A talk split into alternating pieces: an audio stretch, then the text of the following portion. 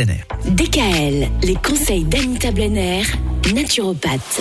Avec vous, Anita, on parle cette semaine des différentes façons qu'on peut avoir ou qu'on peut trouver de gérer son stress. C'est vrai que le stress, ça peut toucher tout le monde à un moment ou un autre dans la vie. Et pour gérer le stress, il existe un certain nombre de techniques respiratoires. Oui, alors ce sont des techniques faciles à appliquer euh, en cas de stress. Alors il y a la respiration carrée qui consiste, alors je vais vous expliquer comment ça se passe. Oui, parce que là, Michael m'a regardé avec un regard vide.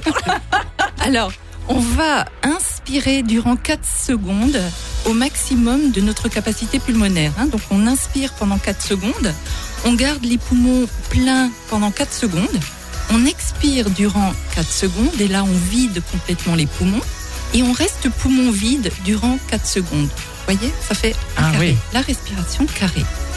Ça, on le recommence 4 à 6 fois de suite et on peut même le faire plusieurs fois par jour. C'est une technique qui consiste juste à prendre conscience du moment présent et à n'être concentré que sur sa respiration. Et ça permet de ne pas penser aux idées stressantes. Et ça fait forcément redescendre le rythme cardiaque aussi. Tout à fait. Ouais. Alors justement là, il y a une autre technique qui s'appelle la cohérence cardiaque, qui permet d'apprendre euh, à contrôler sa respiration afin de réguler son stress et son anxiété, et surtout de réduire la dépression et la tension artérielle. Alors il s'agit d'un état particulier de la variabilité cardiaque, c'est-à-dire la capacité qu'a le cœur à accélérer ou à ralentir, afin surtout de s'adapter à son environnement. Alors la technique, c'est la règle du 3, 6, 5. Alors je vous explique en quoi ça consiste. 365, hein, comme le nombre de jours de l'année. Alors c'est trois fois par jour, six respirations par minute et pendant cinq minutes. Alors c'est quoi une respiration par minute? Une respiration correspond à un inspire et un expire. Et ça le plus long possible. C'est-à-dire on inspire Très lentement, voilà. finalement? Oui, au maximum de la capacité de ses poumons. Et puis, on expire vraiment pour bien vider les poumons. Et ça, on le fait, un inspire et un expire correspondent à une respiration six fois par minute pendant cinq minutes.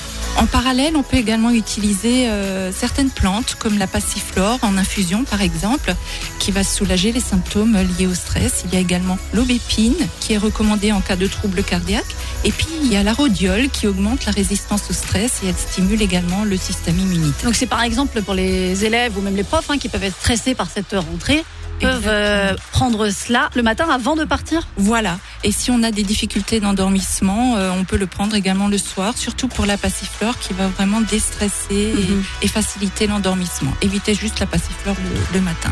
très bien.